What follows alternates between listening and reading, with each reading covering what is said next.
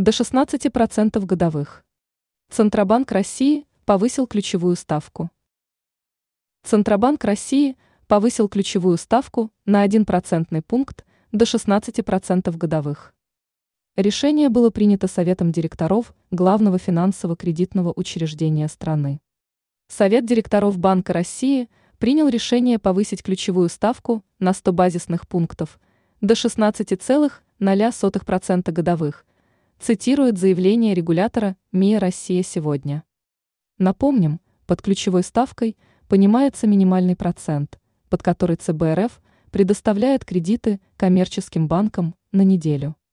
Также под этот процент Банк России готов принимать денежные средства на депозиты. Размер ключевой ставки оказывает влияние на уровень инфляции. Также стоит сказать о том, что Центробанк РФ повышает ключевую ставку с июля в целях противостояния ускоряющимся инфляционным процессам. К слову, регулятор предполагает, что по итогам уходящего года инфляция в России составит порядка 7,5%. Однако, отмечается в заявлении, темпы роста национального ВВП могут превысить 3%, что больше значений, фигурирующих в октябрьском прогнозе.